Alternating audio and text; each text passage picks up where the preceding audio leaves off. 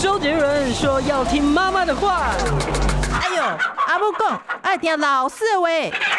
可是老师说，长大后要听老板的话。不管是谁，都要听医生的话。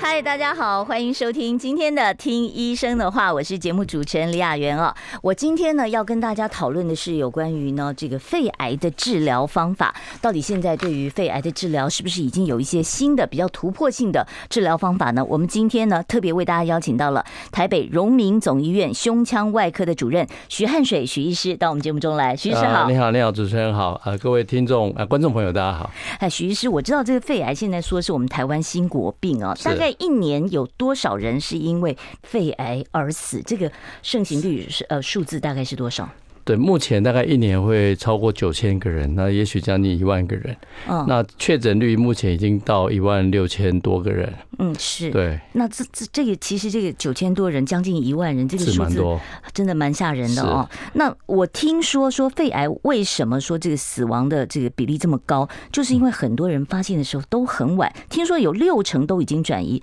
这是真的是这样的状况吗？对，是的，听很多人因为因为肺癌不容易有症状，嗯所以当他有症状的时候，很多病人是没办法手术，嗯，对，所以如果要早期发现肺癌，唯一就办法就是啊做低剂量电脑断层，哦，那对其实我们不是每一年，你说像劳工都有健检啊，或者是一般也有这个成人，政府也有成人健检，都会照个 X 光。但这个 X 光能够找到这个呃肺癌吗？ X 光可能没办法找到比较小的结节，因为 X 光有它的限制。嗯，那尤其藏在某个位置，它不好看出来。嗯，对，那如果是低剂量电脑，它一看在功能在构造上的检查，它基本上是一一一眼就可以看到出来有没有问题。嗯，所以可以看到比较小的结节，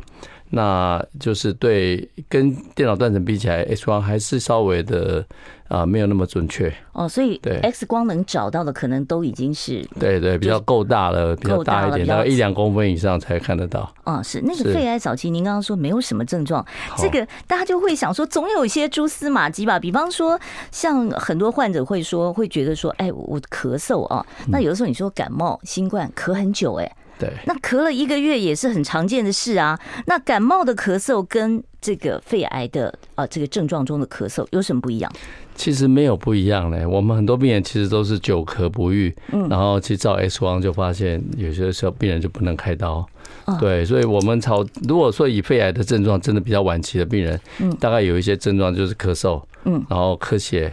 然后或者会喘，那喘的时候已经是有积水，嗯，对，肺那积甚水至对了，肺积水，那哦甚至有人是转移到脑部，就有一些脑部的症状，所以到你对以咳嗽来呈现的时候，对已经不已是。经不是太早期的肺癌。那这个肺癌的这个分期是怎么分的？它有所很多癌症是有所谓的癌前病变嘛，零对期嘛。那零期肺癌对有吗？有有有，肺癌目前也有零期、一期、二期、三期、四期。嗯，对，那那这个肺癌的家族遗传性大不大？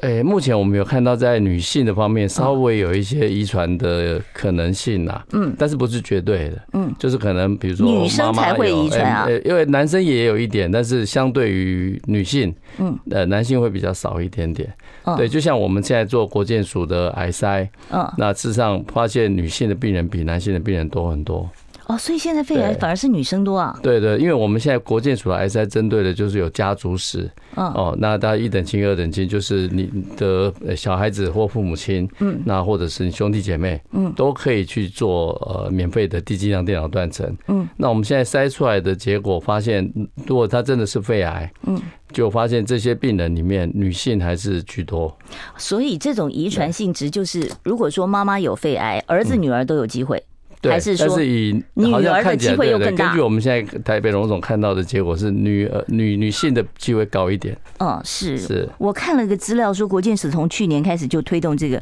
肺癌早期侦测计划，就是您刚才对讲的这个癌筛的这个。对，去年七月开始。嗯，是，它就是可以免费的低剂量电脑断层检查嘛，哈对，那这个东西重点是谁算高危险群呢？哎、当初我们有一起来讨论，然嗯后当初我们有加入这个国建署，呃，要做这个低剂量电脑断层的啊防主晒的。我可能麻烦您往那边坐一点，好因为麦克风会挡到您。好好，您请说。哎对，嗯就是呃，他早期的，就是为了要筛这些病人，我们也那时候讨论过，嗯当然有根据国外的一些规定然后因为他们国外也有在做类似的一个。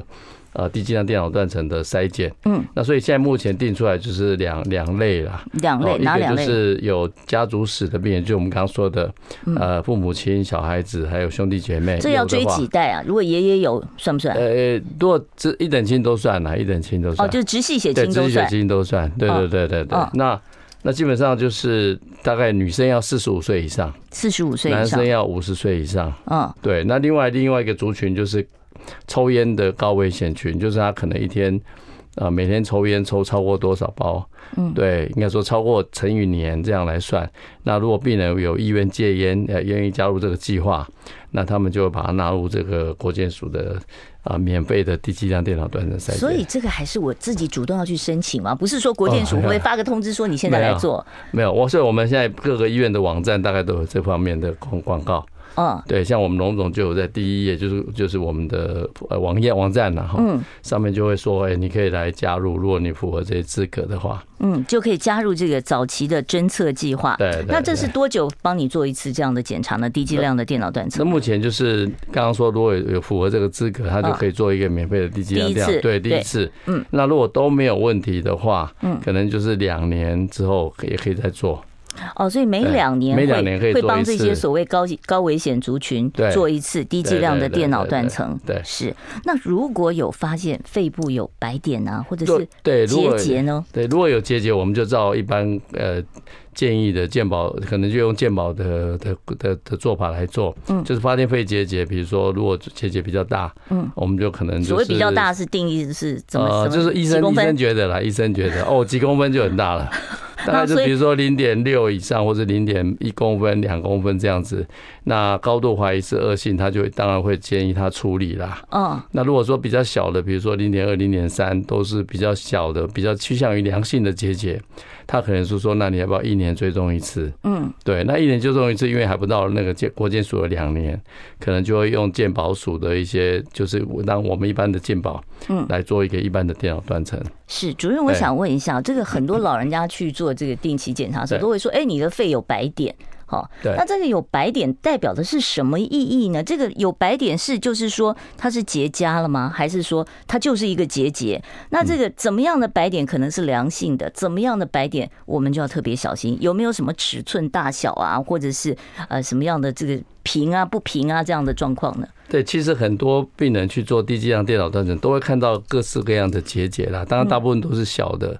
那如果是小的结节，那呃到底是什么原因？其实不知道。有些小的毛玻璃状结节的确有可能是肺癌早期的肺癌，嗯，但是因为它还很小，嗯，所以一般我们还是会建议先观察，嗯，对。但是有些是过去可能感染过留下来的疤痕，就我们说结疤，或者是发炎以后的纤维化，嗯，那这些都有可能会呈现在低剂量电脑断层，嗯，对。那这个是那 X 光看不出来 X 光的。看不出来，有些太小就看不出来。哦对，那如果说当然很大颗，比如说两三公分，那 X 光是可能就看得出来。嗯，对那我可不可以自费去做这个低剂量电脑断层呢？像有的人就会嗯自己觉得说，哎呀，我觉得好像我的肺不太好，我想要自己做自费，这是现在可以也是可以，可以啊，可以啊。当初没有这个国健署的时候，当然每个病人都是嗯这自个费挺做贵啊的，。对不对？我记得这个这个，呃，每家医院的价钱不一样，啊，是像龙总是六千元，我们做一个低剂量电脑断层，就是针针对肺部啊，的地，对，真的是对哦针对肺部位，对。那别的医院可能不同的价，不同的价这格个对对状况对，但是这个是对筛检肺癌来讲是非常重要的第一道的一个检查方式。对，应该是说，如果我们要早期发现肺癌，嗯我想这个低剂量电脑断层应该会比 X 光要来的好一点。嗯，那像他发现了这个结节，需不需要什么穿刺啊，或者是切片来看看它是好的坏的呢？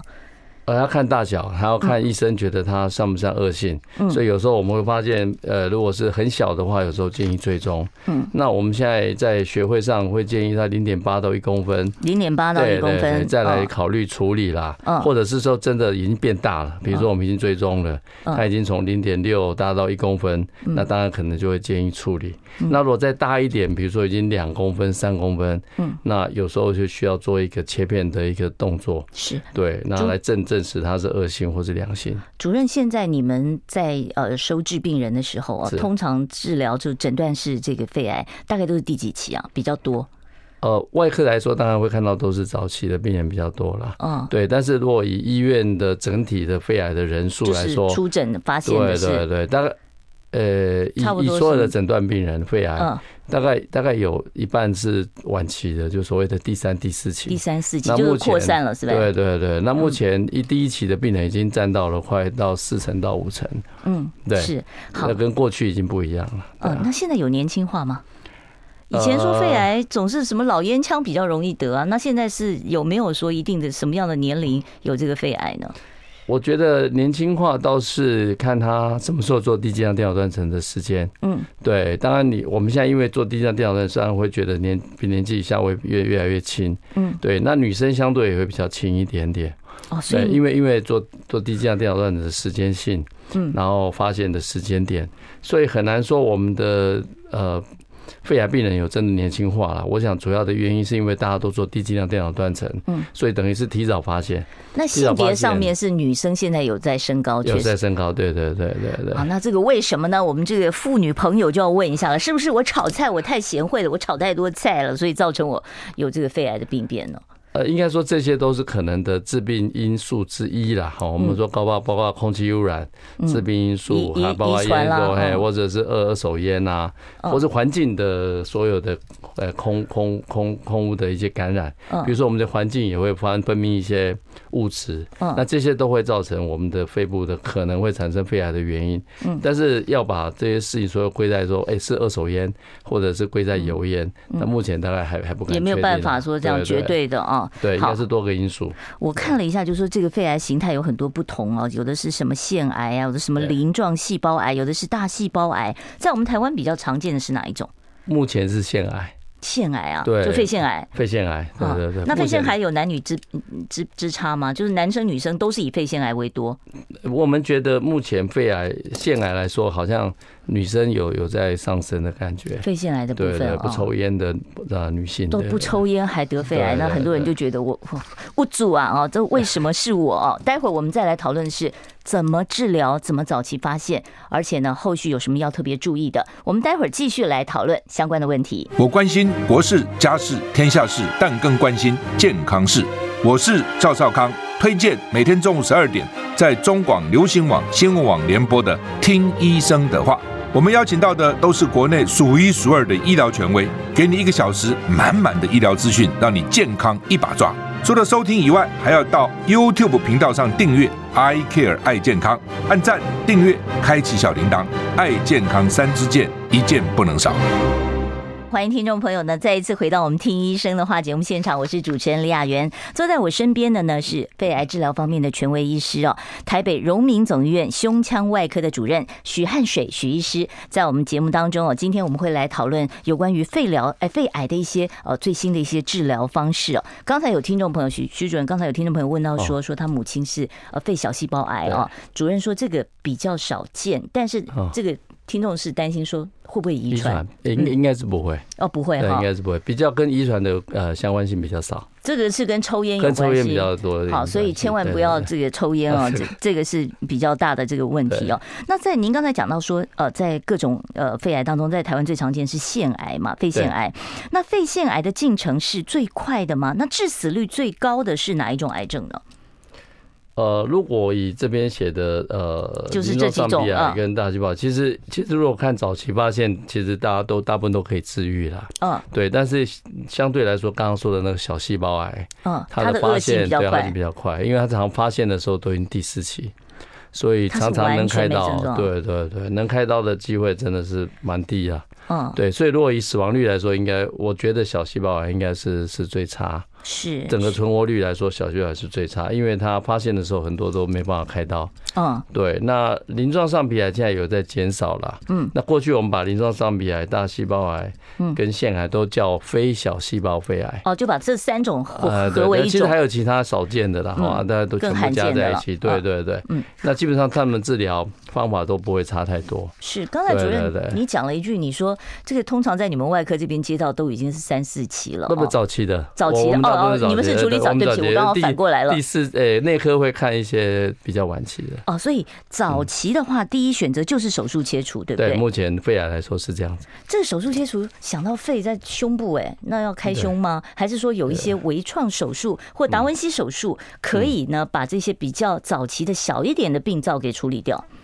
对，可以的。我们现在台北荣总胸，应该是说全台湾的胸腔外科医师，嗯，大概大部分都是用微创手术在做手术，嗯，在像比台北荣总来说，我们已经有九十五的手术都是微创手术，嗯，对，那跟相就是胸腔镜哎，不是胸腔镜手术，对对对嗯。那过去不一样，过去我们年轻的时候，我在学习的时候，要开大概多大伤口呀都二十啦，三十公分，怎这么么开大？直的开横横的着开，横着开。哦，开在哦横着开在哎肋对骨对这一对块肋，骨两个肋骨之间打开，嗯然后再把肋骨撑开，嗯对，然然后后伤口就会这么大，嗯对然后就会很好做事啊。嗯，那现在呢？现在我们就伤口就是剩下大概三公分左右，从哪里开？一样是肋骨跟肋骨之间，从肋骨之间，嗯对对对对，然后开一个然三后五开公个分三的公，分小洞，那有时候会多开一个洞，那也就一个单孔就可以做。呃，多对开一个洞是为了要探测嘛，要观哎，测第一个嘛。引流管啊，第二个又为了手术，可能每个医生做手术的方式有点不一样，嗯，对，但是但是它结果是一样的嗯啦，哦，疼痛啦，哎，其实都差不多，恢复也都差不多，是，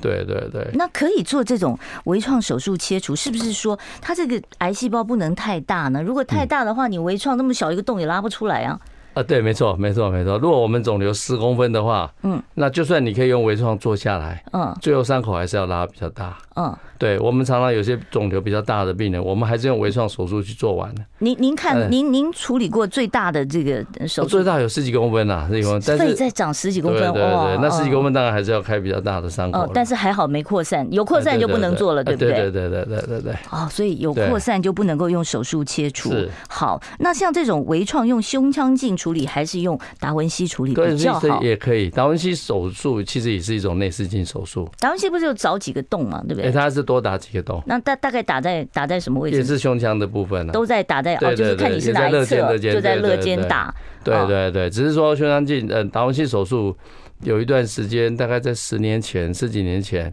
呃，那时候开始在推广，嗯，对，但是因为它打好几个洞，嗯对，但是因为它价钱比较高，嗯对，那后来健保局有些费用没有没有给付，嗯，对，后来慢慢的有少一点，但是最近健保局又开始给付肺癌手术的切除，嗯，所以就是我达们文西有部分哎的补对助对了对，已。经补助了，所以目前开始也也有开始越来越多的胸腔外科啊做达文西的手术但是微创现在已经是主流了啊，嘛，对对对，应该是我们刚刚说在像台北龙总九十五 percent 不管任何手术，嗯，都是都是内视镜手术，是那做对做这种内输内视镜手术、啊，很多人就会担心说，你开口这么小哦，我会不会切不干净？嗯会不会一下子就复发了？肺癌的复发率高吗？呃，看看第几期，嗯，对，如果早期第一期早第二期如果第一期目前的复发比率大概差不多，呃，两到三成，两到三成，对，那第二期的这话是大指概五。年内复呃，发五。年内，我们说五年内，嗯对。那第二期的话，大概差不多呃四成，三到五成的哈，应该说四到五成。啊哦，所以越晚对发现，它复发几率复嗯发越高机。会越高。对对对对。哦，对所以这个还是这个越早发现是非常重要的哦。对对对那，以前我这个勾扎喜代有听过那个老人家说，哎呀，不要开刀啊，开刀了那个到时候那个医生这个手术一切，把那个癌细胞扩散掉了，哦好、会造成比较大面积的这个扩散风险会提高。这个观念应该不对了吧？哦不对不，对不对不对，肺癌还是早期发现、早期治疗。嗯，那目前如果对比较大的或是有扩散的肿瘤，目前也有一些其他的药物治靶，比如说化疗，比如说标靶。比如说免疫治疗，嗯那这些都可以配合手术来做一起的一个规划治疗。嗯，那这个对肺有再生能力吗？我们常常讲说，哦哎、肝这个还可以移植，还可以自己再长出来，对而且长很快呢。对，那我就不晓得说肺是不是也有再生能力呢？肺其实没有办法再长。假设我们切一个肺叶好了，嗯哈我们说以及右上肺叶我们肺切也有掉几个？了五个。五个五个，右边三五个肺个，叶左边两个嗯。那如果我们把右上肺叶切掉，嗯那理论上它剩两个肺叶。嗯但是我们的肺叶像有点像气球一样，它有弹性的，嗯，所以它其实它剩下的肺叶可以再扩张，它可以病人可以训练他的肺活量。所以我们很多病人在开完刀半年一年再去做肺功能，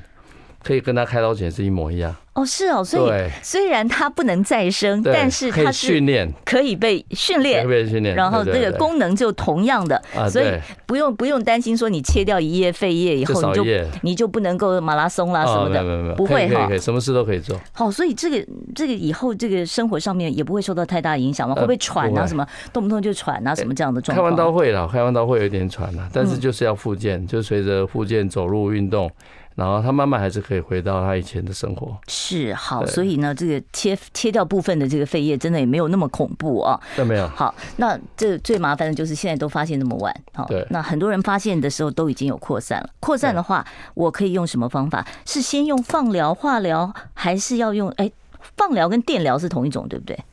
放疗跟电疗是，有人啊对对对，老人放疗讲说放疗就是是电疗嘛对对不对小时候我们做的电疗就是我们的放射治疗，对，阿妈龙安那阿个妈啊，对对对对对，嗯哎所以那待会儿呢，我们就会继续的来跟徐主任讨论一下。现在除了化疗、放疗之外，我听说还有一种冷冻微针消融术，这到底是什么呢？我其实蛮好奇的，我想很多的患者跟他们的家属也非常的关心啊。待会儿呢，在呃我们呃半年广告之后。回到我们的现场，我继续呢会针对各种肺癌现在可以处理的一些治疗方式，为大家做进一步的解析。我们稍微休息一会儿哦，待会儿呢再回到我们听医生的话，别忘了订阅一下我们的 YT 频道。想健康怎么这么难？想要健康一点都不难哦，现在就打开 YouTube 搜寻“爱健康”，看到红色的“爱健康”就是我们的频道哦。马上按下订阅，并且打开小铃铛，就能医疗保健资讯一把抓。想要健康生活，真的一点都不难，还等什么呢？爱健康的你，现在就打开 YouTube 订阅“爱健康”。你现在收听的节目呢，是我们中广的《听医生的话》，我是节目主持人李雅媛。坐在我身边的呢是肺癌治疗方面的一位权威医师哦，台北荣民总医院胸腔外科的主任徐汉水徐主任，在我们节目中呢为大家来解析有各种治疗肺癌的方法。好，刚才主任已经讲了，就是说如果是早期的肺癌，我们手术切除哦，而且现在都是微创手术嗯对哦，这个就是呃这个目前的第一选择嘛。对哦，那这种需要住院几天呢、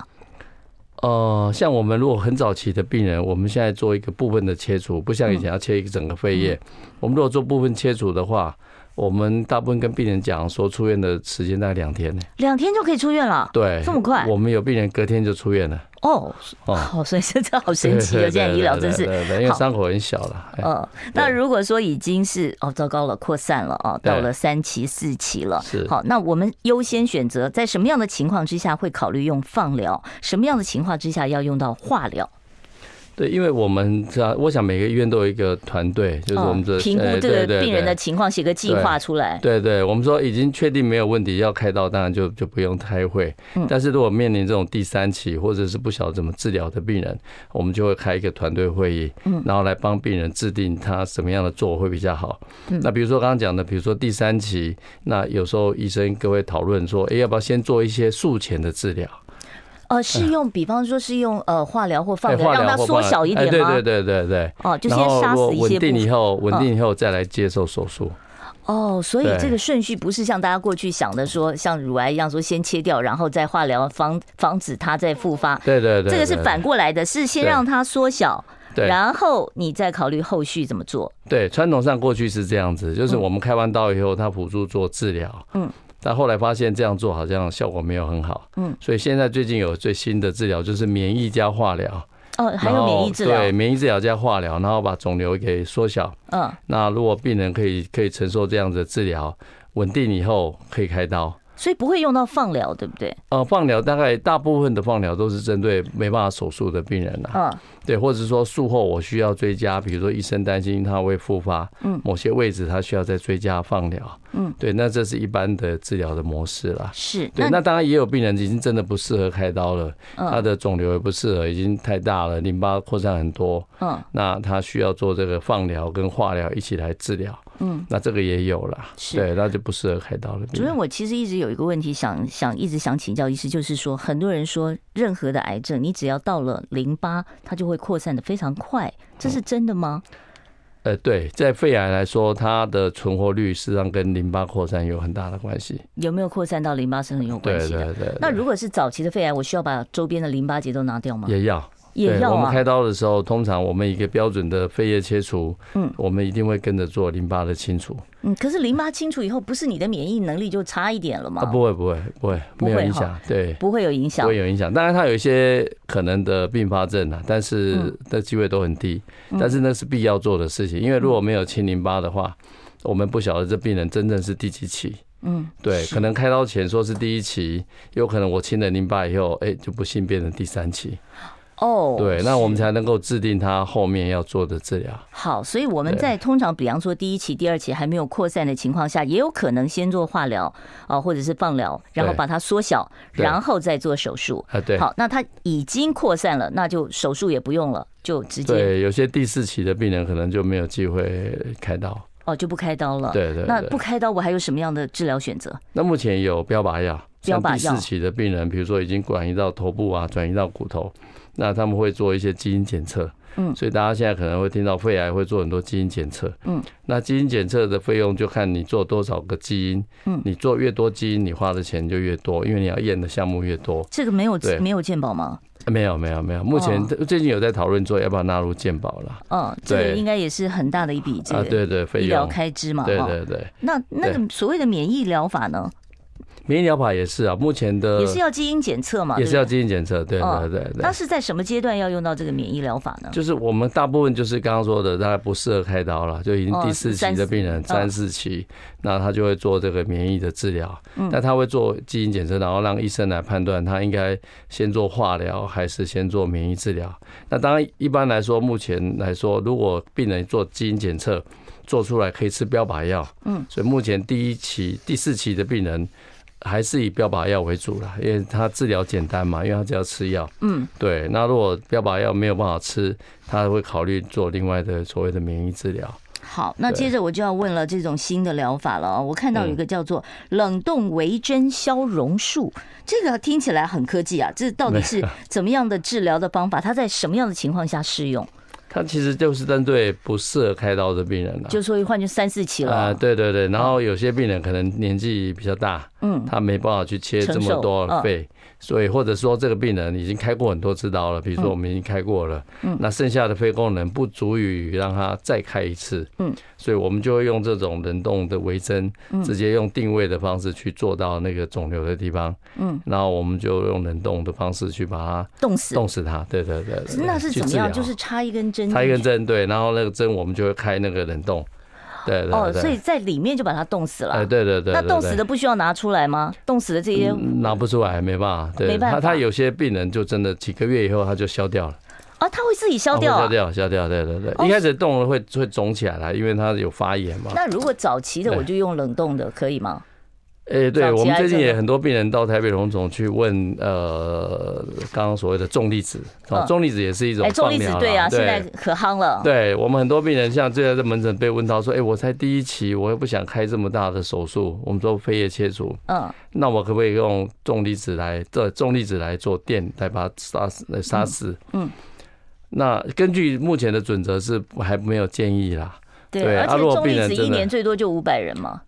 呃500那医院现在才对100多对不对对？对对，医院有它的一些规划。嗯啊，不过如果说重离子的医生，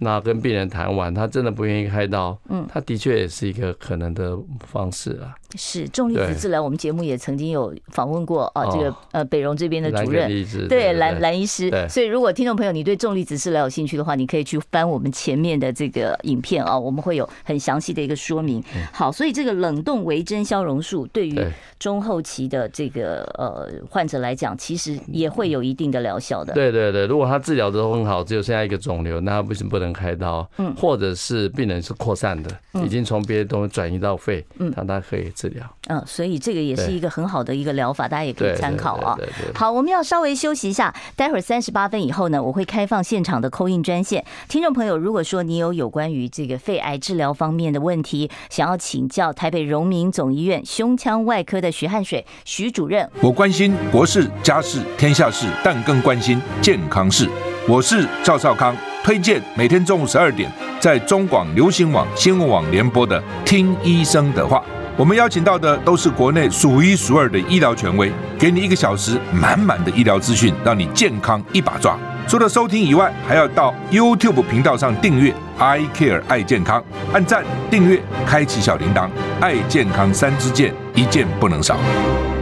好，我们今天邀请到的是台北荣民总医院胸腔外科的许汉水许主任，跟我们谈肺癌治疗的相关的一些呃最新的一些方法。如果听众朋友你有兴趣的话，可以拨打我们的现场专线。我们接下一位呃一位听众朋友的电话，呃记得要把你的收音机关小一点，要不然我这边会听不清楚您的问题。好，您请说。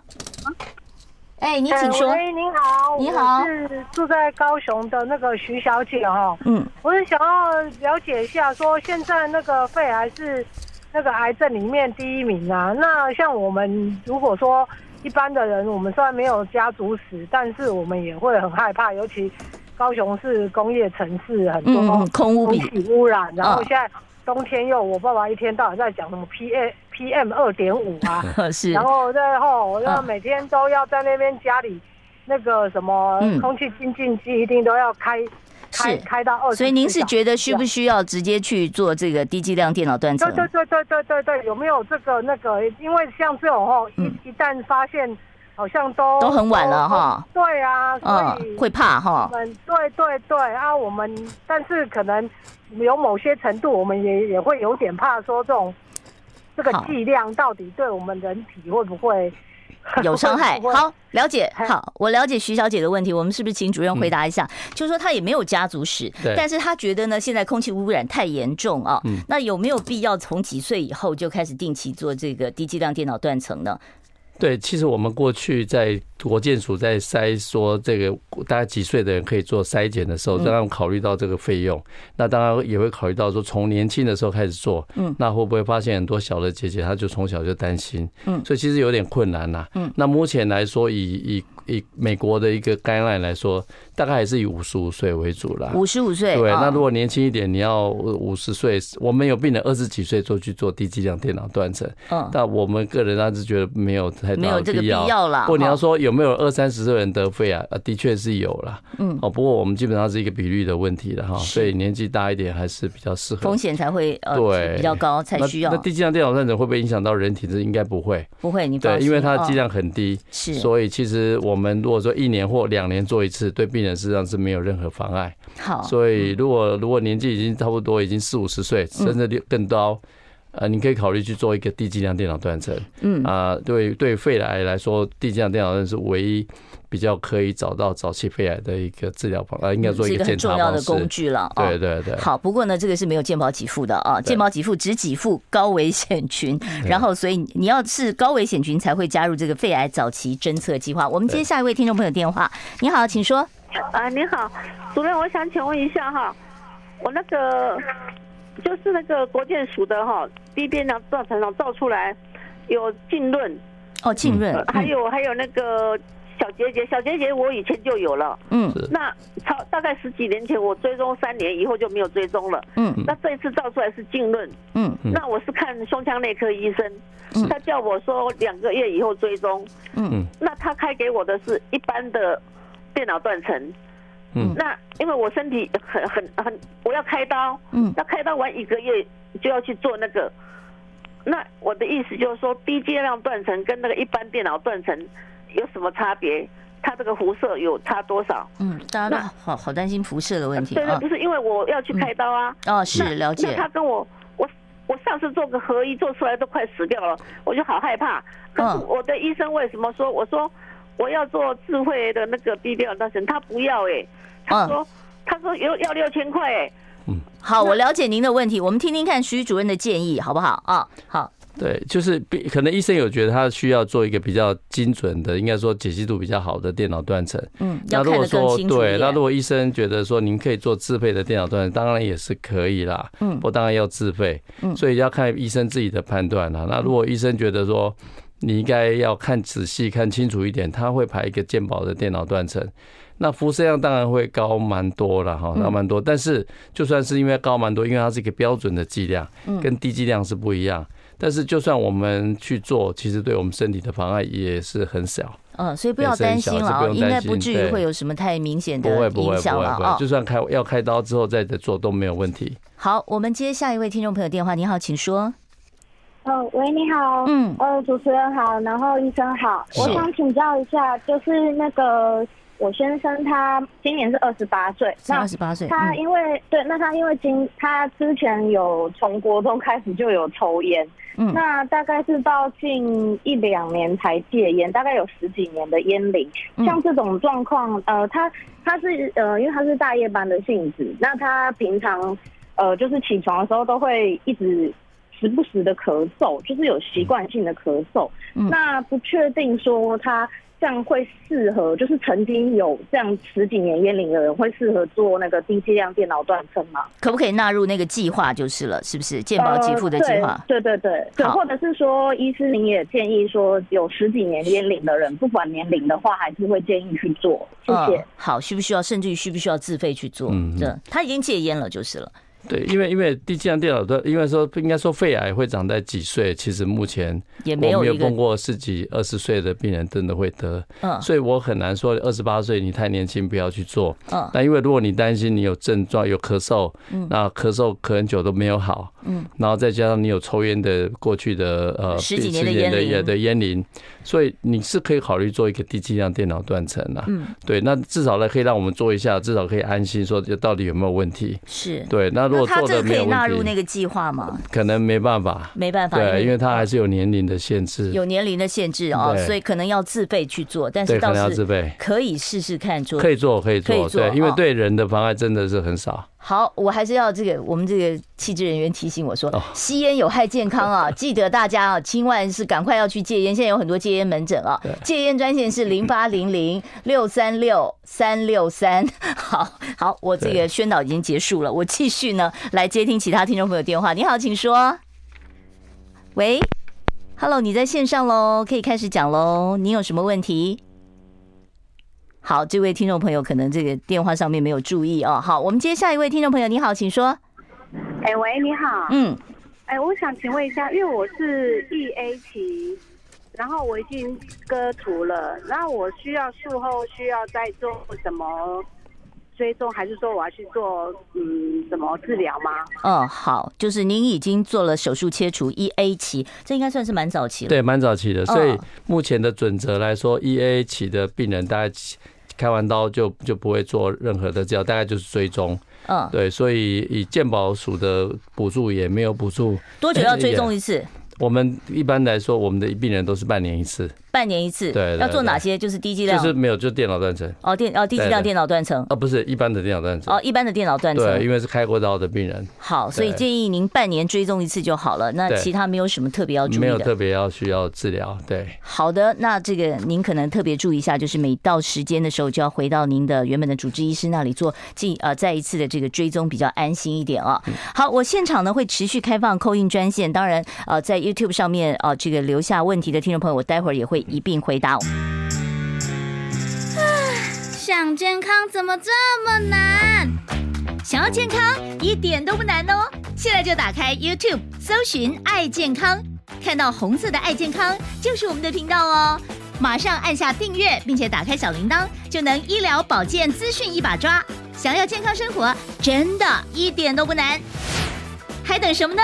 爱健康的你，现在就打开 YouTube 订阅“爱健康”。知道今天呢，呃，我们请到的是台北荣民总医院胸腔外科的主任许汉水许医师哦，跟我们谈肺癌的一些治疗方法。有很多听众朋友都提出了呃相关的一些问题。呃，许许主任真的是肺癌治疗方面的专家。如果说你有这方面的问题，甚至于是食道手术也是许主任的对对专对长我嘛，们有做食食道道癌癌的手术也对是徐主任的专家啊。所以如果你有需要的话呢，你可以打电话到零二二五零九九九三三来提问。好，我们先回答在 YouTube 上面问题啊。呃，这位听众朋友他把他的这个病史做了比较详细的描述啊。他说呢，在一百零三年的时候啊，发现左右肺有零点五公分的结节，追踪到现在，本来的医师离职了啊，他现在接任的医师呢说不用这么多，一年后再追踪。请问哦、呃换医院追踪合适吗？是否要呃前后影像比较比较好呢？呃，是呃要追踪多久程度才不需要再追踪了？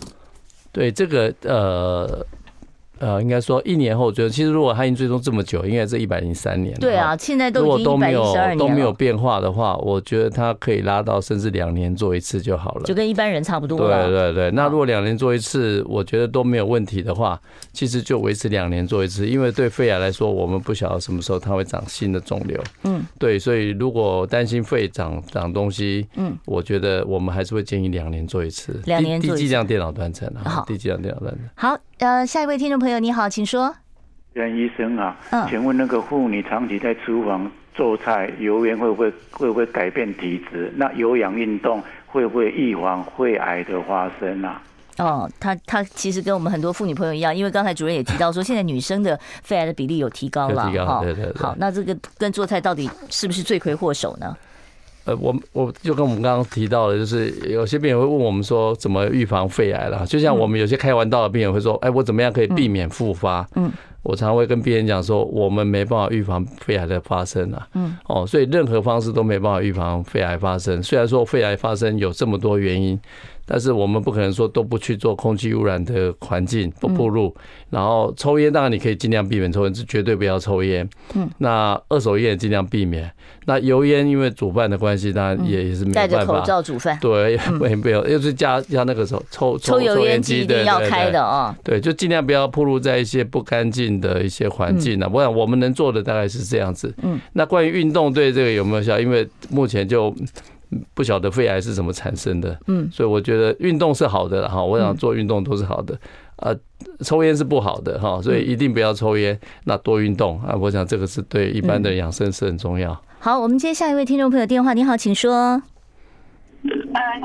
哎，我我要麻烦你把你现在在收听的这个音量稍微关小一点，要不然我这边会听到回授，听不清楚您的声音。好，你请说你请说。呃，我想请问一下，就是说我之前哦，就是两年前的时候有检查出来，就是呃有零点三公分跟零零点五的那个毛玻璃，那我已经追踪了两年了。嗯，那那之前呃两年前是零点六三跟零点三，那今年我十月份才刚追踪是零零点五到零点三，请问一下，就是我这个部分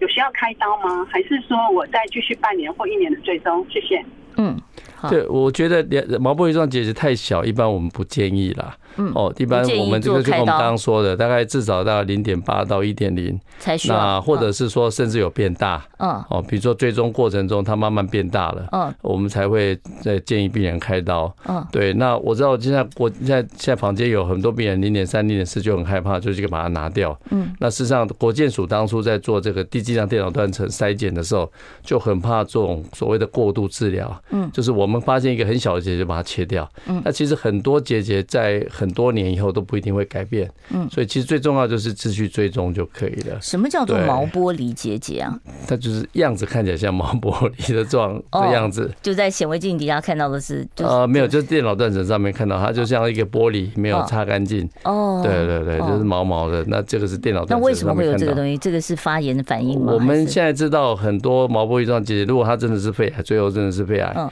它大部分就是一个早期的肺癌在慢慢在生成的时候，对它的细胞慢慢会在会有变一些厚。变啊化，这哎，样对对对，所以我们因为有低剂量电脑断层，我们慢慢的知道肺癌的产生嗯，这是整一个个什过么样程的，过哎，程对这是个过程，对对对。好，我们接下一位听众朋友电话。你好，请说。喂，哎，你好。哎，你好，嗯你好，是这样子，那个我妈妈她有肺结核，已经过世了哈，嗯以前有去治疗。那像这样子，我们算是她的那个家族史嘛？哦，结结肺结核肺应结核该应该是不没有没不会 传染，不不不会不会遗传啊的，但不是是遗肺结传核的还是有传染的问题。嗯，对。哦，他电话已经挂断嗯了。好，没有关系，我们接下一位听众朋友电话。你好，请说。